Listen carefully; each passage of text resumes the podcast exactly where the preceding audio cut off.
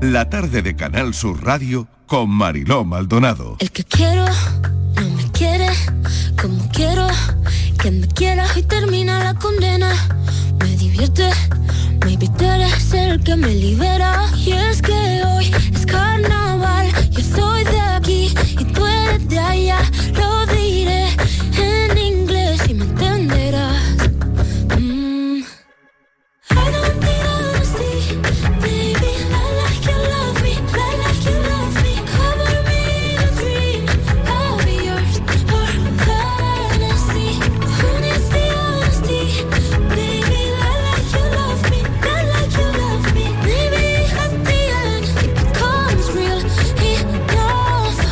4 y 6 minutos de la tarde. Siempre hay controversia en la redacción de este programa cuando saca tema Rosalía como la vida misma. A Rafael también lo vamos a poner dentro de un momentito por lo de la biznaga de honor Ciudad del Paraíso del Festival de Málaga, que este año va a ser suya. Una se debate, la verdad, entre lo nuevo y los grandes artistas de toda la vida, la verdad. Pero ah, no hay debate posible porque si cabe todo, mucho mejor.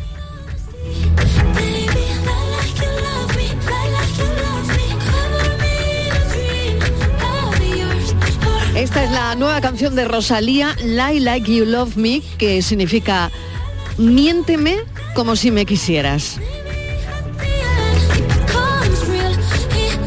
Y ahora viene a la discusión que teníamos y que tenemos siempre que Rosalía sacaba una cosa en la redacción. Estivaliz Martínez, Patricia Torres. Hola, ¿qué tal? ¿O- Muy ¿Os gusta la canción o no? A ver.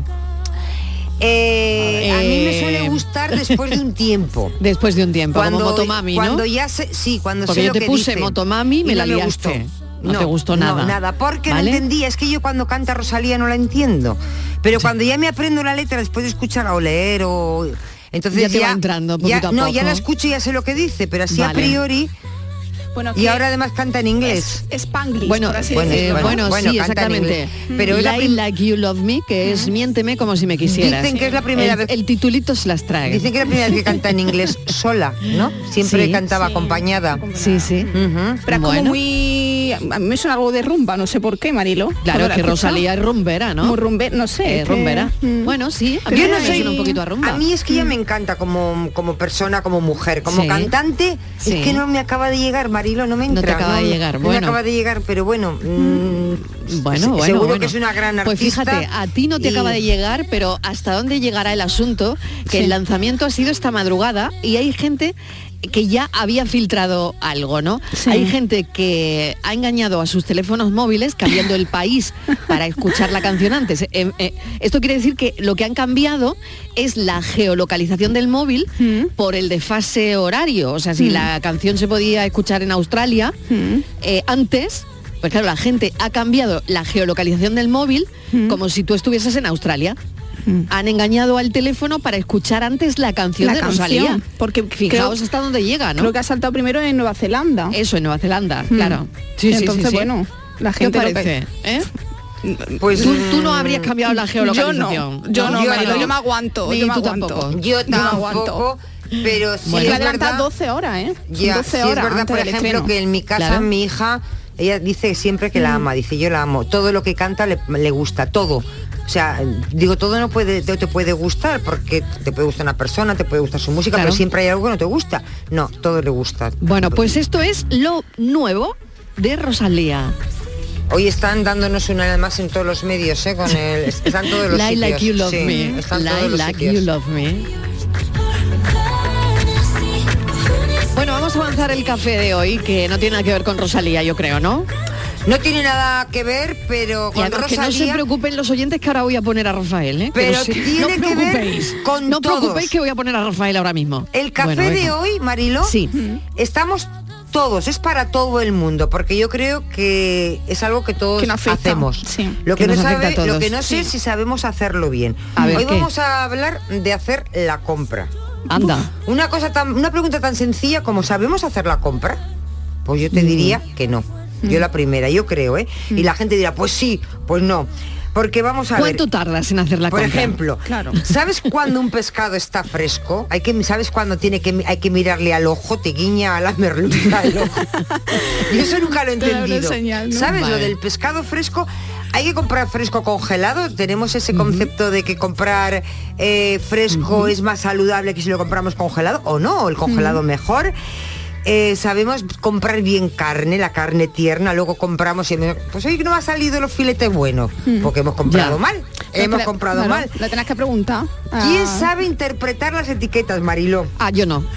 Yo nada. Pero me hay hago- aplicaciones, me- ¿eh? Me hago para- muchos Sí, líos. hombre, pero tú ahora vayas al supermercado con una aplicación. Hombre, claro que sí. Me bueno, hago mucho lío, me hago mucho móvil lío. lo pasa y ya ¿Somos está. compulsivos a la hora de comprar? Sí, depende, ¿no? Y si Depende sin, Mm. sin merendar, mm, sí. Dice, Sí, por merendar fatal. Fatal. Eh, estaba, fatal. estaba viendo, claro, he visto por ahí, consejos para hacer la compra perfecta. Y uno de los Sí. consejos que te daba el Marilo es no ir, no llevar niños. Y dices, ¿y qué hago con los niños? Claro, imagínate. Claro, digo, ¿quién habrá hecho esto? ¿Alguien que no tiene Claro, hijos? Y en- uno de los puntos era, me ha hecho mucha gracia, dice, a la compra se va sin niños. Y yo pensando, digo, ¿qué haces con los niños? Ya. Si bueno, no pues esa es otra pregunta que haremos a los oyentes. Y- Por y aquí va otra nuestro cosita, café de hoy. Venga. ¿Hay que comprar productos a punto de caducar? Anda, mira, buena pregunta. ¿Eh? ¿Hay que buena comprar? pregunta. ¿O compramos? Yo sí. ¿Sí? Bueno, a ver qué dicen los oyentes a partir de las 5 de la tarde que comienza nuestro café de las 5 con todas estas preguntas y hoy Pero tenemos bueno, muchas a ver cómo cosas, ¿eh? a ver cómo compramos. Ah, tenemos más cosas, Vamos sí. a hablar de Cristiano hay, Ronaldo, hay lío vamos en a los un- Royals de nuevo, Sí, ¿no? Eh, bueno, sí, sí. Vamos, Bueno, tenemos más cosas. Y ¿eh? tenemos una paranoia también, y Mariló. tenemos una para anda que no la hemos dado. Venga, No, vamos, una Patricia. paranoia, sí, sí, me ha tocado Menos hoy. hoy me lo viernes, recordado. Hoy viernes, Venga. sencillita, Mariló, sencilla.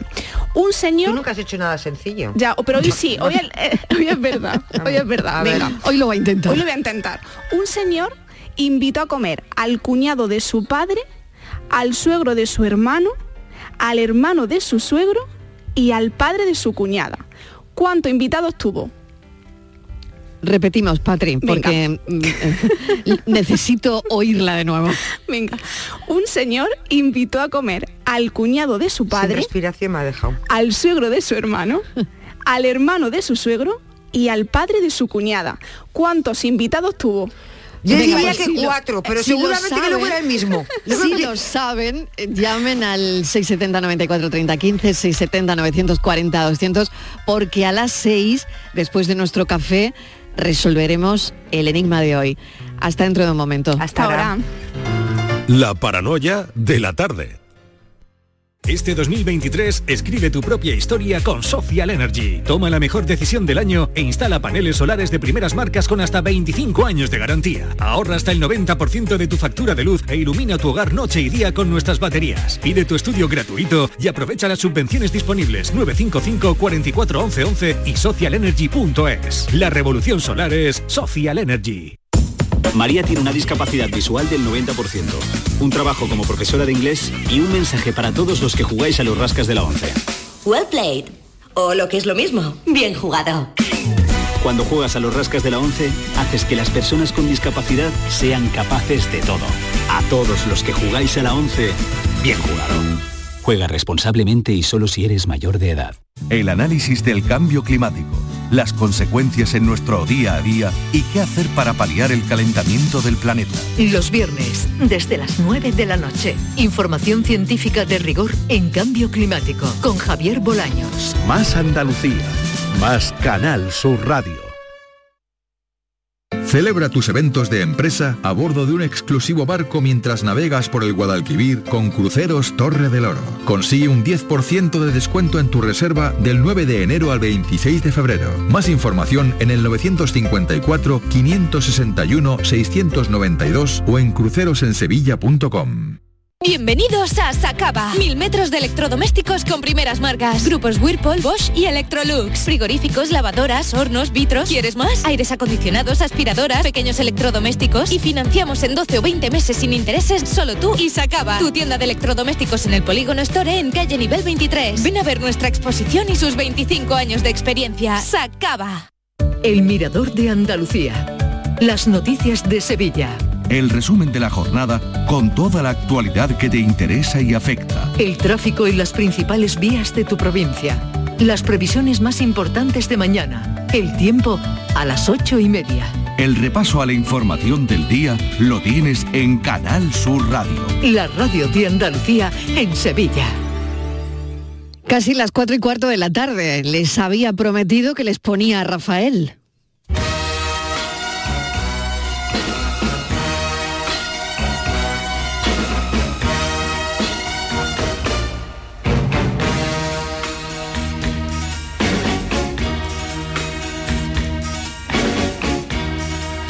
Más dicha que dolor hay en el mundo, más flores en la tierra que rotas en el mar.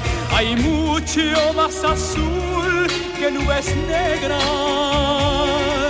y es mucha más la luz que la oscuridad.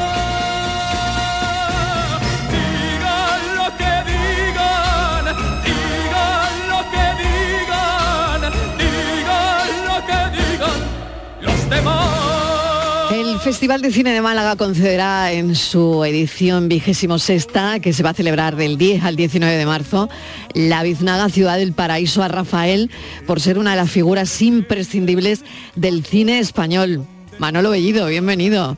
Hola, ¿qué tal? Qué bien está eso, ¿eh? Muy bien, sí. Y además eh, coincide este nombramiento, esta designación con la aparición de un libro fabuloso que yo tengo aquí en mis manos ya, se llama Rafael, digan lo que digan, lo ha escrito el gaditano queridísimo Luis García Gil, con prólogo de Enrique Bumburi, que es un confeso defensor y admirador de Rafael, con quien ha trabajado, al que le ha hecho canciones. Todo esto está editado por Milenio, dispone de una gran colección de fotografías, de ilustraciones. Rafael lleva 61 años encima de un escenario. Su primer disco, un EP, y eso lo sabe bien Luis García Gil, se editó en 1962.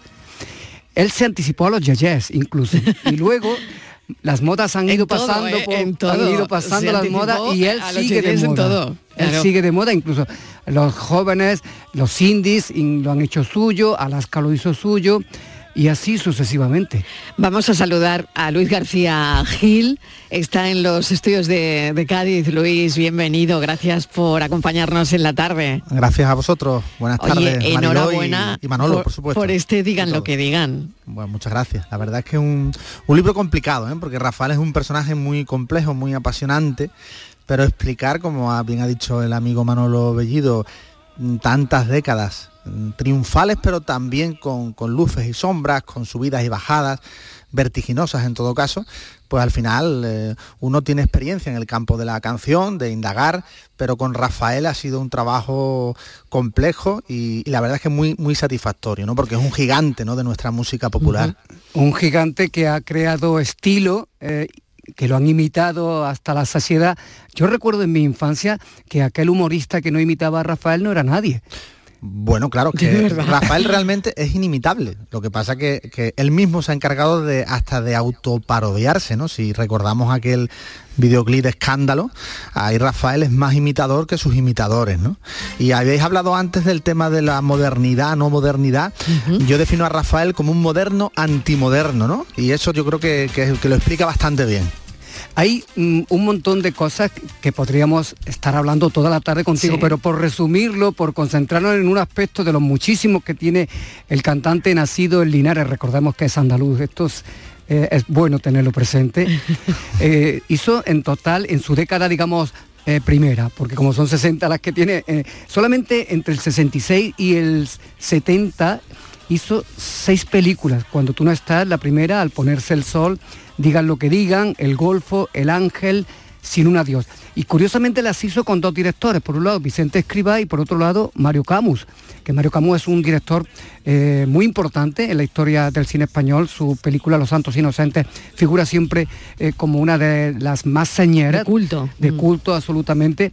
Y curiosamente luego, eh, Alex de la Iglesia, al cabo del tiempo, en 2015 también eh, puso otra vez en, en, el cine a Rafael con aquella Mi Gran Noche, ¿verdad, Luis? Sí, son como dos trilogías, porque claro, estamos hablando de Camus que le dirige en Cuando tú no estás, al ponerse el sol y en Digan lo que digan, películas además fundamentales para entender el mito, porque es el momento de absoluto ascenso de Rafael al Olimpo de la fama, y luego Escribar retoma ese, ese cine de Camus que retrata al artista, porque son todos alter egos, todas las películas son personajes que no dejan de ser alter egos del propio Rafael, y luego con el Golfo, el Ángel y Sin un Adiós, pues se prosigue, ¿no? Esa línea de exploración y de aproximación es increíble, la cantidad de discos que graba en esos años y cómo, cómo podía alternar esa, esa vida absolutamente de vértigo con el rodaje de estas películas. Cierto que le doblaba, le solía doblar Emilio Gutiérrez Cava, es decir, al final no tenía tiempo, no tenía tiempo para, para doblarse, ¿no? ¿Ha oído usted a Enrique Iglesias? No. ¿El hijo de Julio Iglesias? No conozco ningún Julio Iglesias. ¿Ah, no? Va, va, vamos a primera. Por favor, te lo pido, ¿eh? que acabamos de aplastar un figurante en la mesa 21. ¿Respira? Tenemos seguro. Contra incendios. ¿Y qué quieres? ¿Que le prendamos fuego? ¡Paco! Por lo visto hay alguien en la mesa que da mala suerte. Un gafe. No lo digas, que nadie quiere sentarse ahí. Y si vas a traer a alguien de fuera, que no sea muy guapo, que distrae. Un tipo vulgar. José Díaz Mariño. Soy yo, me han llamado. No mires a cámara, no hables con la gente y sonríes. Joder, tío, otra vez. ¡Ey! ¿Cómo están mis chiquitines? Así que tú eres Adán, Alfonso. Hemos venido a por lo que es nuestro, por eso hay que salir justo después de las campanadas. Después de las campanadas. Eso ya está comprometido. Cantas el primero. Suenan las campanadas, empieza el programa y salís vos. Chiquitín, tienes algo en la mirada. Es una pestaña. ¡Oh! ¡Oh! Mírate ese Mi gran noche. Bueno, que qué divertida. Claro, era una recreación de esos especiales Sí, navideños. ¿quién cerraba y en los quién que, abría, no? claro, El espectáculo. Rafael siempre estaba en esos especiales navideños y sigue estando. Siempre, y sigue estando, y sigue estando. Vamos, que si no está es porque él no quiere o no pueda, ¿no? Sí, sí, no, no, Rafael Claro. es ineludible. Bueno, el, el último especial, ¿no? De hecho, ha sido también navideño y además lo, lo bueno de Rafael es que es un artista que le encanta juntarse con gente joven, siempre está al tanto de lo que ocurre en la música popular. El último disco se lo ha compuesto Pablo López, sin ir más lejos, y Manolo ha citado antes a Bumburi, con eh, un personaje en principio que podemos pensar que es antitético a Rafael, pero, pero que tiene muchos se modos. parecen mucho, Sí, ¿eh? tiene eso es, tiene mucha... Alguien comparó a Rafael con Jim Morrison una vez. Bueno, eso Eh, se me parece un poco más es- claro, es ¿eh? disparatado, Sí, pero si, ente- bueno, no si lo sé. entendemos, pero si entendemos que Bumburi tiene eh, en Jim Morrison otro espejo en el que mirarse, Sí, es verdad, es al verdad, es final verdad. tampoco es tan disparatado, ¿no? La no tan disparatada la comparación. Oye, Luis, ¿cuál es la película que más te gusta de todas ellas? Porque hemos dejado una atrás, volver a nacer. Es curioso porque también en los títulos siempre se encierra alguna lectura. Todas muy autobiográficas. Para mí la, la que prefiero es la de Digan lo que digan. Quizá porque, Mm. porque es la que resume mejor a- al personaje musical. Estas películas que fueron muy maltratadas en su momento, la crítica se cebó con ellas, se decía que Rafael, eh, bueno, no es que no valiera para el cine, sino que al final el cine era un trampolín para, para sustentar también su fama como cantante, pero con el tiempo se han convertido en unos documentos eh, maravillosos para explicar el fenómeno, ¿no? Y además tenemos muchos eh, como clips, video- o sea, como videoclips musicales en cada película que a veces casan o no casan con el argumento, da igual, pero son maravillosos porque nos permiten también disfrutar de Rafael en el escenario. Y esto, gracias a las películas, pues tenemos esos- esas imágenes y esos documentos que son imprescindibles para analizar también a- a Rafael como artista. En el libro también, Luis, está la enfermedad, por supuesto, ¿no? Esa encrucijada en la que mm, lo pone la vida ah, Sí. de, de su enfermedad hepática, ¿no? Claro, si todo artista está sometido en tantísimos años de carrera a muchas encrucijadas vitales, a momentos también de plenitud, también de cansancio vital y creativo, pues en el caso de Rafael el momento de la enfermedad fue muy, muy crucial, ¿no? Fue un, un volver a nacer, también utilizando precisamente el título de la, de la película y del disco del año 73, y ese renacimiento creo que nos devolvió un Rafael incluso mejorado vocalmente, lo cual ya era difícil, porque Rafael es un artista gestual y vocalmente maravilloso.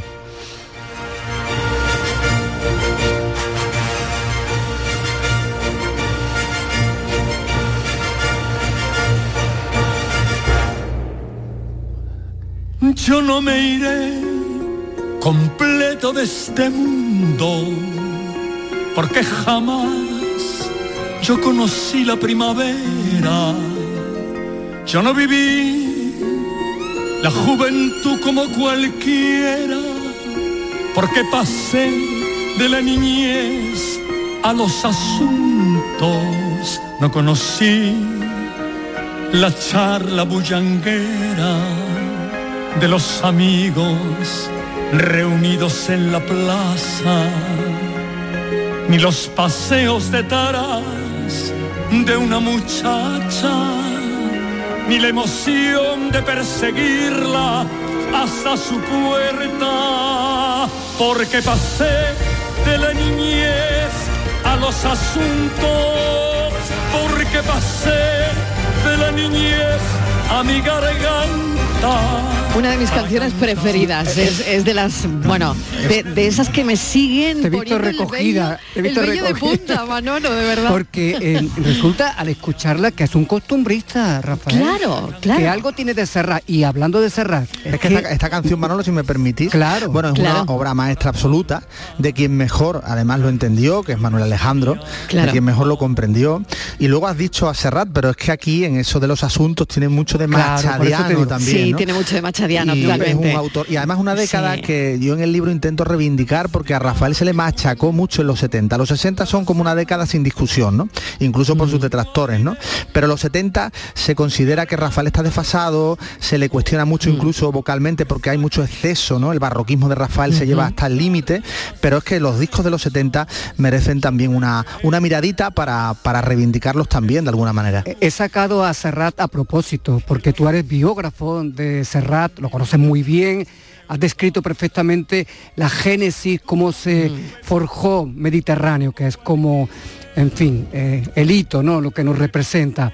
Y en su momento, en los años 60, yo era muy niño, pero recuerdo de leer las primeras revistas musicales que llegaban a mi alcance y hubo como un intento en la prensa de enfrentarlos a ellos, ¿no? Hubo mucha rivalidad. Eh, el libro yo creo que tiene eh, muchas novedades pues, en comparación, por ejemplo, con el magnífico documental que se le dedica a Rafael, ¿no? Que todos supongo que habréis visto en cuatro capítulos.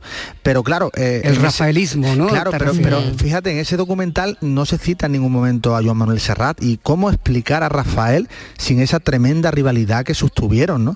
Incluso los fans de Rafael llegaban a, a romper discos de Serrat y quiero decirte que había una lucha encarnizada por, el, por, por- por la supremacía de la canción popular y claro, yo este libro es, es, eh, para, es un libro que tiene mucho que ver con Serrat porque cada vez que, que yo he estudiado a Joan Manuel en profundidad, siempre como contrafigura me salía Rafael, siempre. Eran como las dos Españas, ¿verdad? Representadas en la canción. Al final los dos se llevan de maravilla, los dos se han respetado mucho siempre y son dos grandes artistas a los que no conviene enfrentar, pero sí hubo un momento en el país en el que por cuestión muchas veces ideológica, pues los enfrentaban y, bastante, ¿no? Y, y hay que decir que Rafael abre mercado en América y que en cierta manera, de hecho, se va a aprovechar alguien como Serrat, que, que es un icono también en el continente latinoamericano. Claro que sí, el libro de Luis García Gil, del que estamos hablando, Rafael, digan lo que digan, la verdad es que es el retrato no solo de un artista, sino también el retrato de un país, de unas canciones que evidentemente mm, ya no son de Rafael, sino nuestras, que le pertenecen a la gente y que de situaciones que también hemos ido viviendo a lo largo de, los años, ¿no? Creo que eh, este libro tiene ese paralelismo, ¿no?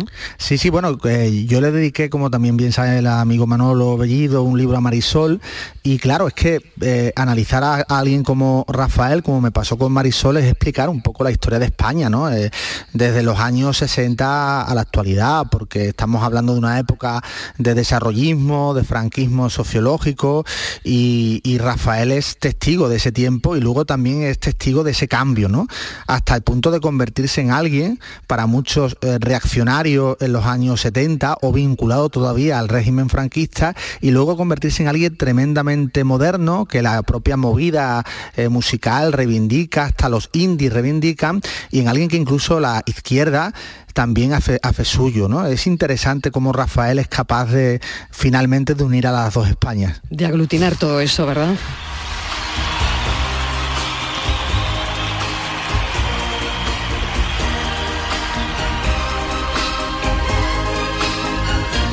Cierro mis ojos para que tú no sientas ningún miedo.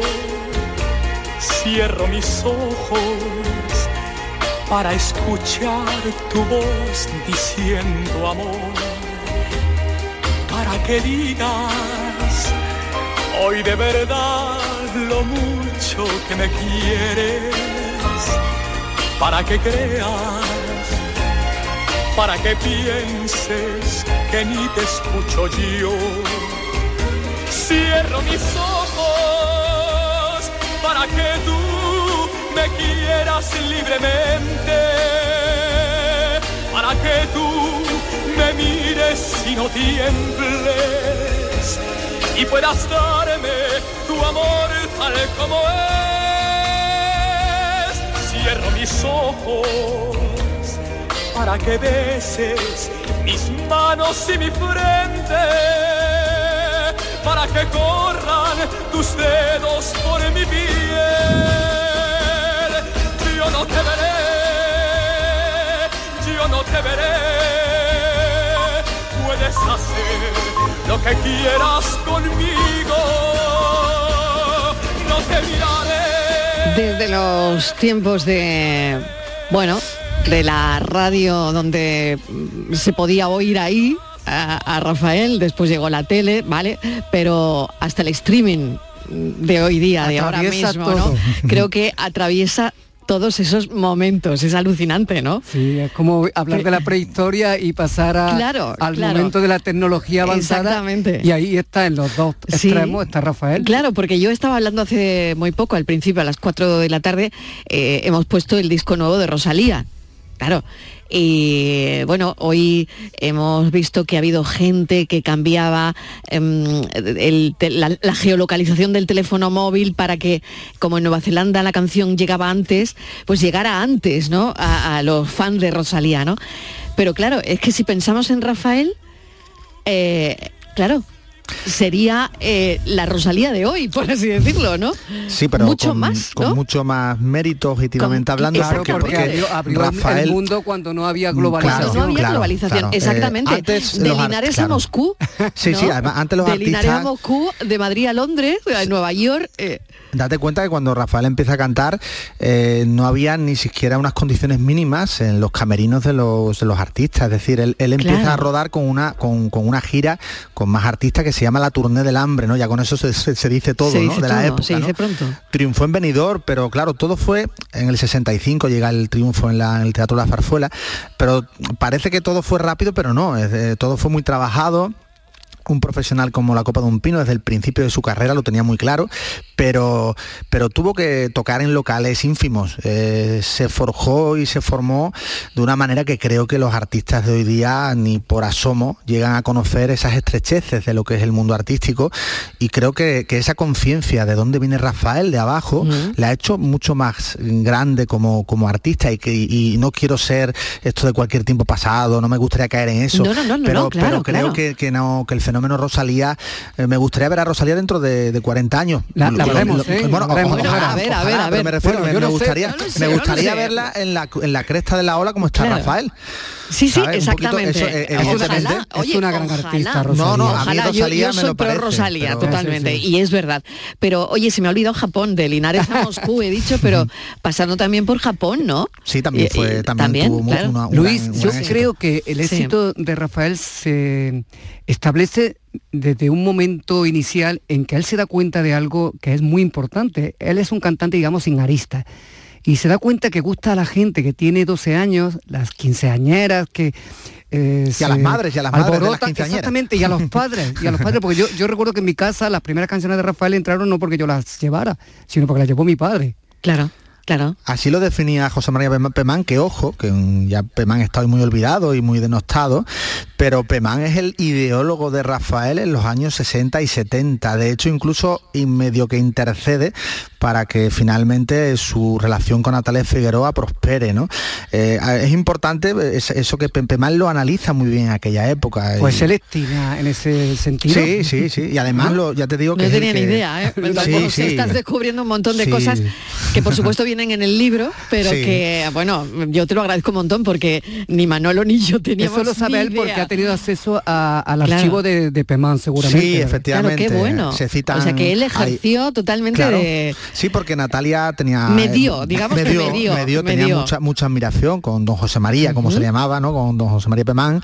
Y claro, ella, ella le consultaba muchas cosas y, y ella la verdad es que, claro, de pronto, mm, siendo la novia de- del, del- del que querían ser todas las muchachas mm, eh, novias, ¿verdad? Fue una etapa muy complicada, también de mucho acoso en la prensa del corazón. También hay que, hay que recordar, eran en otros tiempos, que a Rafael se le cuestionaba su sexualidad, su masculinidad, ojo, ¿eh? Estamos, también se trata en el libro de esa cuestión del, del Rafael afeminado, como se le llamaba, ¿no? Se la, entonces, la- ¿no? la Ujú. homofobia también muy latente en la época. Ante todo eso tuvo Rafael que hacer frente, o sea que quiero decir que el Pero meritazo pudo con todo ello, pudo ¿eh? con todo, pudo con todo, sin duda. Pudo con todo, ¿eh? Que es, es alucinante, pero pudo con todo ello. Sí, sí, o no, sea, no, que, que le van a dar la, la biznaga Ciudad del Paraíso. Vale. Sí, O sea, es que es Y, alucinante. y se van a reponer con ese motivo a sus películas aquí en Málaga. Qué bueno, ¿no? Las películas suyas están reponiéndose constantemente en, Pero, los canales de bien, televisión. ¿no? Prestar atención a eso. Pero ¿no? hay una, en la filmografía que tú citas, bueno, hay muchísimos especiales a lo largo de la historia, sobre todo en televisión española, luego también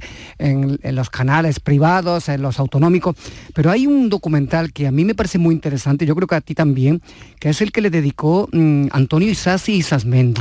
Es apasionante porque precisamente Rafael eh, se, lo, se lo encarga a Antonio Isasi para que haga una oda, por supuesto, claro, un documental sobre Rafael no puede ser más que, que eh, exaltar la figura de Rafael, pero en aquel año 1975, estamos hablando del año que muere Franco, eh, Antonio Isasi hace algo que no es habitual, que es también intentar poner un poquito de, de que discutan o rebatan a la propia figura de Rafael. Salen unos universitarios, claro, estamos hablando de un público universitario muy rebelde, muy joven, que ven a Rafael como eso, como un antimoderno y lo critican en el propio documental. Claro, esto choca mucho, ¿no? El ver un documental sobre Rafael que de pronto tiene una serie de componentes no, no tan elogiosos, ¿no? Y, y eso eh, a Rafael no le gustó nada. Este documental te- terminó siendo maldito. Se puede ver, por cierto, en, en YouTube, está disponible, pero es muy interesante también porque analiza ese Rafael más cuestionado de los años 70, ¿no? A través de la mirada de, de Antonio Isasi. Qué interesante. Oye, ¿has leído tu libro? Bueno, eso siempre me pasó ya con Joan Manuel Serrat, con el que al final tengo una relación maravillosa y muy cómplice con él, porque Serrat incluso me, me encargó en, en su cancionero algo personal, que colaborara, o sea, al final he conseguido participar en, en algo que el propio Serrat, eh, digamos, eh, Pero desarrolla. como cantando. Como no, colaborar es un cancionero de él. Bueno, Ah, yo tengo vale, una, tío, vale, sería un desastre. vale, si tuviera yo que cantar sería un desastre. Pero eh, al final había unos, unos comentarios a su discografía. eh, el- esto lo editó algo eh, Planeta, el sello Plane- Temas de hoy. Y Serrat contó conmigo para que para mí fue muy ilusionante haber sido primero estudioso de su obra y que el propio Serrat te considere precisamente como, como el principal estudioso de sus canciones, como, como entonces me consideró. Para mí él fue maravilloso. Con Rafael, bueno, hemos, es un artista muy complicado, que lo, seguro que el libro ya, ya le ha llegado y, espero, yo creo que es un libro tremendamente respetuoso y que no deja de reivindicar su figura porque, porque no acabo de comprender cómo no hay mayor bibliografía sobre, sobre Rafael. Hay muy poca. Es un artista de su grandeza, no sé por qué no tenía más libros, ¿no? Y había que intentar explicar a Rafael desde un punto de vista musical, pero también de lo que representa históricamente en, en nuestro país.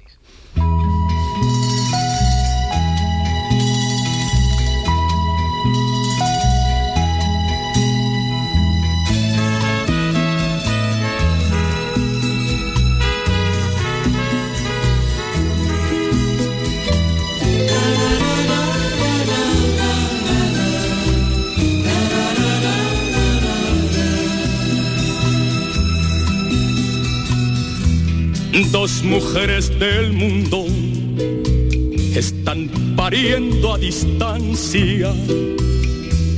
Una en hospital de lujo, la otra en su misma cama. A una le llevan flores, a otra pan y cebada. A una la cuida el médico a otra su misma hermana. Van a nacer dos niños, que importa dónde nazcan? Van a nacer dos niños, se llama la canción, y esta la había pedido expresamente Luis García Gil. Eh, vamos a terminar con ella.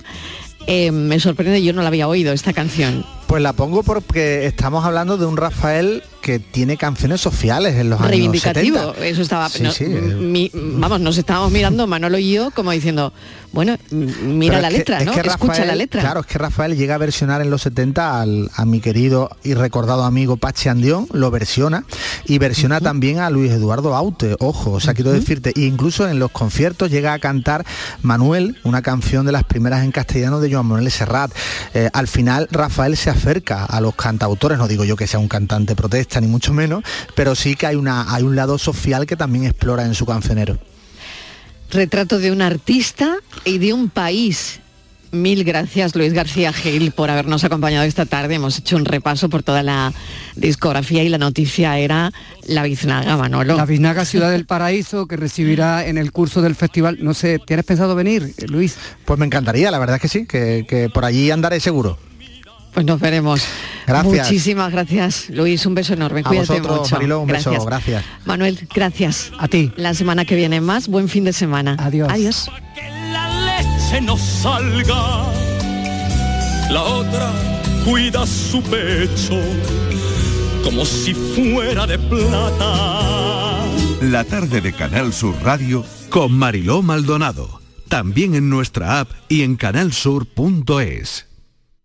Hola estudiante, ¿estás buscando una habitación para el segundo semestre? Nido está cerca de las principales universidades. Habitaciones y estudios con baño, gimnasio, cines, salas de juegos, servicio de catering, eventos y mucho más. Desde 550 euros mes, todas las facturas incluidas. Reserva tu habitación ahora en nidoliving.com.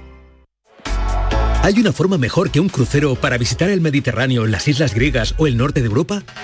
Con MSC Cruceros y Viajes El Corte Inglés, embarca directamente en Málaga o con cómodos vuelos directos. Y disfruta de 11 días por el Mediterráneo desde 1.129 euros por persona con todo incluido. Consulta condiciones y reserva en Viajes El Corte Inglés. MSC Cruceros. Descubre el futuro de los cruceros. La noche más hermosa y Pilar Muriel te dan respuestas a tus preguntas. Qué bien, se acerca el fin de semana y con muchísimas ganas de encontrarme contigo. Ya sabes, viernes y sábados, a partir de las 11 de la noche hasta las 3 de la madrugada, un encuentro en el que la ciencia, la historia, el misterio y el crecimiento personal eh, va a ser el leitmotiv de nuestros encuentros. Te espero, no me faltes. La noche más hermosa con Pilar Muriel. Más Andalucía. Más Canal Sur Radio. Tus programas favoritos en Canal Sur Sevilla, la radio de Andalucía. HLA Santa Isabel pone a tu disposición la unidad de traumatología y ortopedia especializada en pediatría, columna, hombros y codo, muñeca y mano, cadera, rodilla, tobillo y pie. Con guardias localizadas las 24 horas y los últimos tratamientos en prótesis. Consúltanos en el 954-570004 o en Luis Montoto 100. HLA Santa Isabel, contigo cuando más nos necesitas. Canal Sur Radio es la mañana de Andalucía con Jesús Vigorra. Buenos días Andalucía, son las La seis de tarde la de, Canal Sur Radio con Mariló Maldonado. Andalucía, son las 3 de la tarde. Canal Sur Radio es por tu salud. Estamos viendo y viviendo paso a paso a cada Es instante. el programa del Yuyu. Tienes indama todo, lo reconozco. Así que con el tema este del cumpleaños. La noche de Canal Sur Radio con Rafa Cremades. Esta noche estamos juguetones, vamos a pasarlo en grande con el personaje misterioso. Y a todo esto, súmales muchos, muchos más contenidos que tienen el compromiso de informarte, entretenerte y divertirte. Canal Sur Radio, la radio de Andalucía.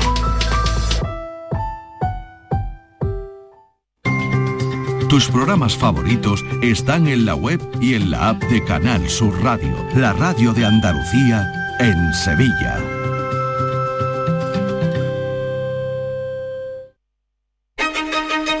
La tarde de Canal Sur Radio con Mariló Maldonado. Miramos hacia quienes se emprenden a esta hora. Patricia Torres, bienvenida. Hola Mariló, ¿qué tal? Muy ¿Qué le tardes. ofrecemos hoy a los oyentes? Una startup malagueña que se llama Novelingo. Sí, la startup malagueña Novelingo, porque Hoy te traigo, Mariló, la unión, una unión de arte y tecnología. Bien. Novelingo Art es un desarrollo de Novelingo, una empresa, como tú bien decías, malagueña, especializada en el desarrollo de proyectos digitales de formación para empresas y que ahora buscan nuevos horizontes de negocio con este videojuego didáctico. Las historias interactivas de Novelingo Art acercan el arte y sus creadores a un público joven y de una manera innovadora en forma de videojuegos educativos. Estos juegos optimizan el aprendizaje gracias a su combinación de gamificación y storytelling a través de nuevas forma de difusión y ahora nos lo va a explicar nuestro invitado. Y a través de esta novela visual interactiva, los niños y niñas aprenderán sobre arte, historia e incluso literatura. El primer lanzamiento de Novelingo Art está dedicado al artista Maruja Mayo. Novelingo Art es más que un juego y ha merecido, Marilo, una mención especial en la categoría Arte y Tecnología de los premios CM Málaga 2022. Pues el paraíso gamer está aquí en Málaga, esta semana lo hemos sabido. Daniel Cañete, CEO de Novelingo, bienvenido Daniel, ¿qué tal?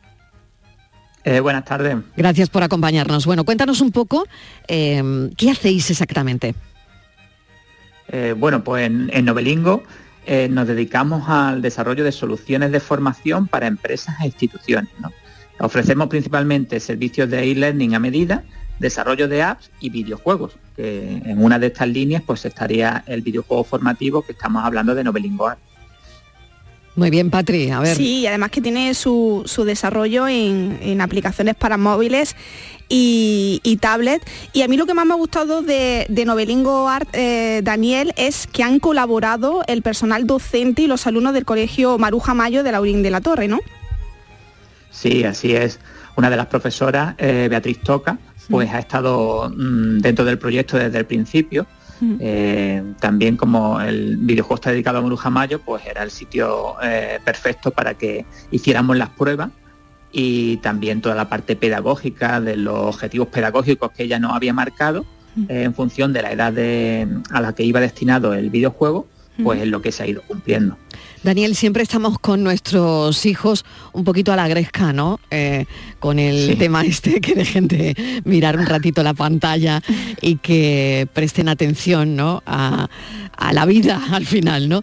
Pero bueno, eh, creo que aquí mm, vais a romper un poco esa baraja y convertir también esos dispositivos electrónicos en un aliado pedagógico que es de lo que se trata, ¿no? Sí, eso es lo principal. Al final de todo lo que tienen que hacer es aprender. Si no aprenden y es simplemente diversión, pues tampoco nos serviría. Es una mezcla en la cual pues ellos, eh, nosotros creemos que en la capacidad que tienen las historias para, enseñar, eh, principalmente para transmitir conocimiento, valores e ideas, ¿no? Entonces nuestra apuesta es por esos relatos gamificados en forma de novelas visuales interactivas y que ya hemos probado y, vemos perfectamente que funciona, además en, diferentes edades. Quien quiera emprender en este sector, Daniel, ¿lo va a tener muy difícil o, a ver, cómo es? Eh, bueno, emprender en cualquier sector yo creo que es complicado. La verdad es que sí que fácil no, no le podemos decir a nadie que, aunque desde las instituciones y demás le puedan decir que, es muy fácil o que dan ayudas o que pero es complicado complicado está todo bastante complicado pero bueno mm, siempre si tienes una idea y muchas veces es una necesidad que tenemos que no esto tengo que probarlo y tengo que sacarlo adelante ¿no? y, yendo de esa forma en la que de verdad sí, sí vas sacando poco a poco eh, los objetivos que te, que te pones. Daniel, yo te quería preguntar por los retos del futuro. ¿Hacia dónde se dirige esta empresa y qué otros proyectos tenía en mente implementar a medio y largo plazo? Pues como te he dicho, tenemos varias líneas y si es sobre Novelingo Art, mm. pues queremos, aparte de la plataforma, que tenemos una plataforma en la cual eh, hacemos el seguimiento de los alumnos, ¿no? Podemos crear clases y hacer el seguimiento del alumno en cada uno de los juegos. También tenemos una aplicación en la cual pues vamos a ir incluyendo más juegos. ¿no? Y también hay otro proyecto sobre flamenco que nos gustaría también realizar y que estamos moviendo también a nivel institucional y si no fuese así, pues posiblemente eh, lo, desarrollaríamos nosotros por nuestra cuenta. Muy bien. Mil gracias por habernos acompañado, Daniel. Ha sido un placer. Nos gusta hablar con emprendedores andaluces. Los viernes lo hacemos y muchísima suerte. Venga, muchísimas gracias. Adiós. Adiós.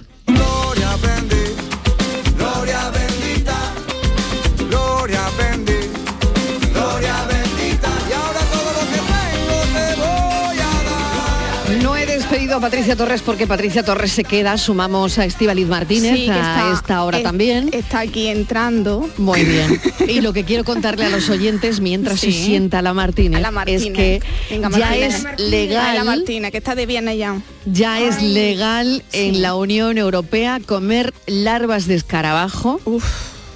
Cuatro insectos autorizados para el consumo.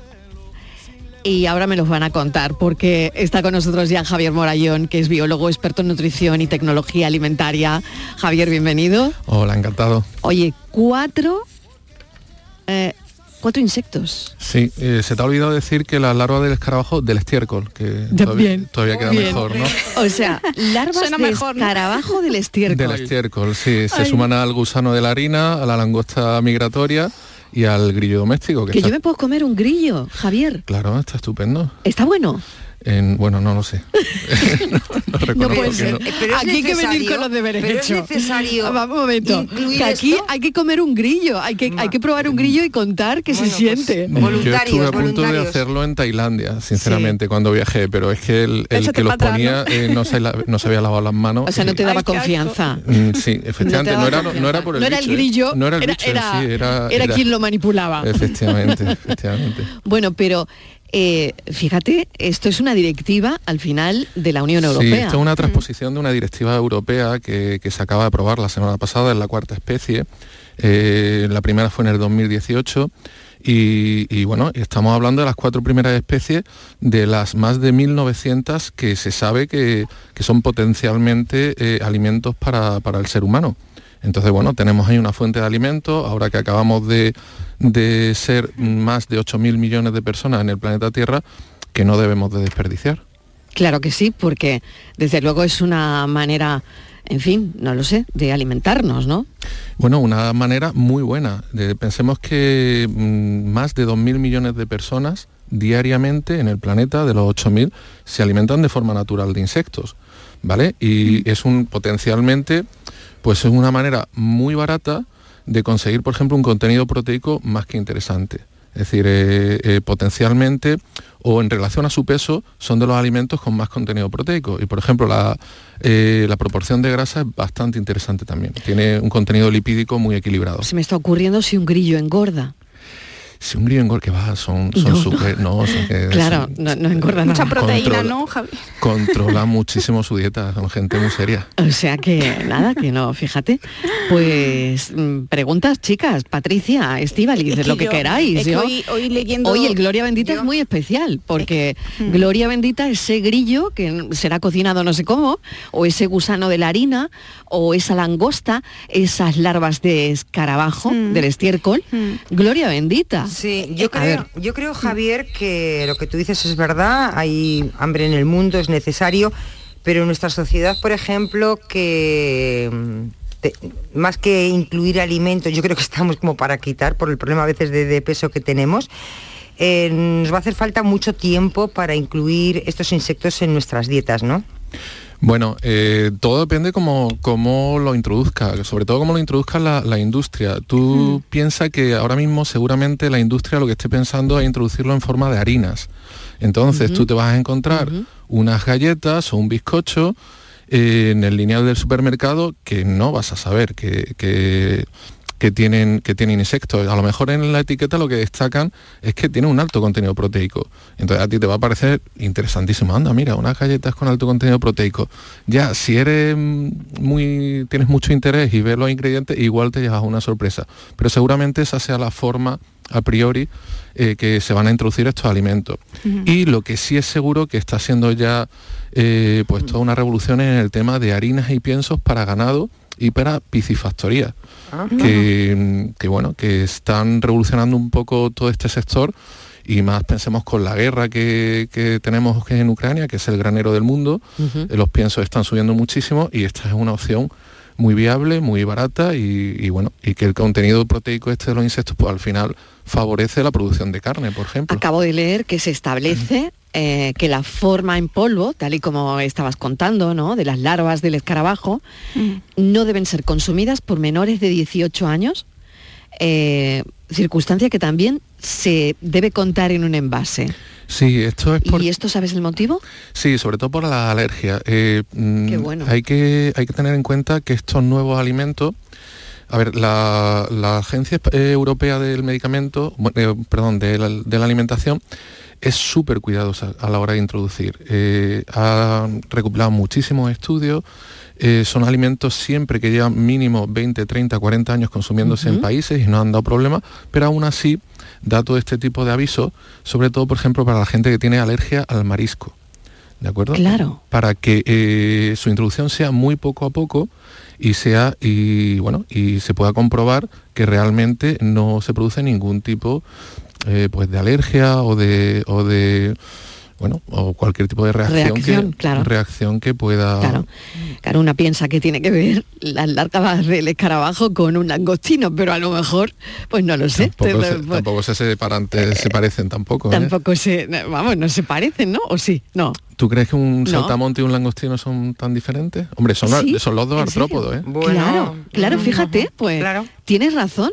Tienes toda la Bueno, razón, ¿no? pensar el, el Son primer artrópodos. La- Señoras, no, no comentáis nada, estáis muy calladas. No, porque Yo me estoy un quedado poco, eh, perpleja. Yo estoy Es que un poco estás- perpleja. están las tienes impactadas, Sí, Javier. yo nada más Totalmente impactadas. Yo pensando Claro, solo, son Marilo, artrópodos. que además- claro que tienen que ver. que, que pensar que, que se van a utilizar esas larvas para preparar barritas de cereales, que yo soy de las barritas de cereales que me encanta, y yo nada más que pensar que voy a comerme mm, larvas de escarabajos del estiércol, me parece, vamos... Pues la mm, Unión Europea ya ha dicho que sí. O Pero sea bueno, que- mira, te voy a dar, te voy a dar una excusa para, para que empieces a mirarlo con otro ojo. Y es, por A ver. ejemplo, el coste en, en CO2. Eh, con el cambio climático que tenemos, por ejemplo, un kilo de ternera eh, Ujú. cuesta 28 kilogramos de CO2 a la atmósfera. De cerdo bastante menos, 4,8 y de pollo 3,5. Bueno, pues los insectos muchísimo menos. Un, un kilo eh, pues no va a llegar a producir ni dos kilos de CO2. Entonces estamos hablando que en cuanto a equilibrio con respecto al medio ambiente, al cambio Mm. climático, fenomenal. Pues nada, comer Parece bichos. que tiene más Entonces, ventajas ca- que hay que comer bichos, se comen, se comen. ¿Que hay que comer bichos? Pues se comen. Bueno, no, de claro. todas maneras, Javier ya nos contó una vez que comemos Caracoles, muchos, comemos muchos sin darnos cuenta. Sí, bueno, esto, esto fue objeto de un estudio y de hecho la FDA, que es como la Agencia Europea de la, de la Alimentación, pero en Estados Unidos, eh, lo tiene hasta medido. Eh, sí, y, y ellos saben que, por ejemplo, de un brócoli es imposible eh, eliminar todos los exoesqueletos, por ejemplo, que, que hay de un montón de artrópodos. Entonces únicamente le ponen un límite, o incluso al zumo de naranja. ¿vale? Incluso al zumo de naranja le ponen límite a la mosca de la fruta. Creo que eran 250 mililitros, no pueden tener más de cuatro moscas de la, de la fruta. Bueno, muy bien, un suplemento proteico en la, Fíjate, en el yo, zumo. yo te quería eh, también Nunca hablar- mejor dicho. Yo lo he descubierto hace muy poco, pero es también eh, un alimento que yo creo que ha llegado hace muy poquito a nosotros, viene de China. Te hablo del edamame, que es como una especie de, de aceituna de haba, que no sé, ahora mm, por lo menos mm, yo creo que está como muy de moda. No está en todos los supermercados. De Yo lo he momento probado en la- estará. En, restaurantes japoneses lo he probado yo. Bueno, ya, ya se puede comprar. Yo lo hago en ¿no? casa, ¿eh? Eh, Sí, ah, mira, pero sí, sí, no lo sí, sabía. en cualquier Sí. supermercado yo creo que tiene. Sí, ya, tienen, ¿no? tienen ya. Sí, es muy Sí, parecido a sí. la soja, es decir, es, Exacto, es exacto. muy interesante. Pero también tiene mucha proteína o no? Sí, la soja tiene un... eh, a ver, en, en- en el tema de proteínas siempre tenemos que pensar que las proteínas son como puzzles que se forman con aminoácidos. Los puzzles, más interesantes son los que más semejantes están a nuestra especie. Por ejemplo, comerte un filete de ternera es más interesante que comerte un filete de pollo o más interesante comerte un, trozo de salmón, ¿vale? Porque la ternera es un mamífero y está más cercano, el pollo es un ave o el salmón es un pez. Con lo cual, las proteínas vegetales a priori serían las menos interesantes, pero la soja es una excepción. Tiene un, perfil de aminoácidos muy, muy completo y luego eh, es un fitoestrógeno. Es decir, que, por ejemplo, eh, pues mejora eh, el nivel de estrógeno en las mujeres, incluso tiene propiedades cardioprotectoras. Hay que tener en cuenta lo que, lo que decías además al principio, ¿no? Que la población mundial podría llegar hasta los 9.000 millones de personas en el año 2050 y aquí vamos a comer bicho todo Cristo. Hombre, es que, eh, a ver, es que si no, ¿de dónde lo sacamos? Claro. Es decir, es que estamos hablando de producciones muy, eh, muy potentes en poco espacio de, de terreno. Y quizás con poca agua. Con poca agua, con mucha productividad y que tienen una y tienen un montón de aplicaciones que solo estamos empezando empezando a descubrir. Mm. ¿Alguna cuestión más, Estíbaliz Patricia? Mm, Asimilar todo lo que nos ha dicho. que vamos a comer grillo, que vamos a comer... eh, Terminar de asimilar todo asimilar esto, ¿no? esto. Mejor que Sí. vayamos empezando ya. Sí, es verdad Sí, que en nuestra sí. alimentación tenemos mm, alimentos que seguro que a otras culturas les parecerá una barbaridad. Habláis Claro. de los caracoles, por ejemplo, a mí me parecen Ujú. un horror, ¿no? Eh, fíjate, un manjar que está considerado aquí, que es carísimo, que son las angulas. Por Y- ejemplo, y la- o y la- el, el hambre que tenía que tener el primero que se comió, que se comía una ostra. Por Claro, ejemplo, ¿no? Por ejemplo, eh, por La angula que se cría en donde más guarrerías hay Claro. eh, en las zonas de, de los ríos y, y esas y encima son carísimas, creo que están a mil y pico euros el kilo, una barbaridad. ¿no? Bueno, Entonces, pues en pues, el Gloria Bendita de hoy hemos querido traer el, este asunto, los Insectos. insectos, los bichos que nos vamos a comer. Y bu- bueno, y avanzamos en 20 segundos el tema del café, Estivaliz.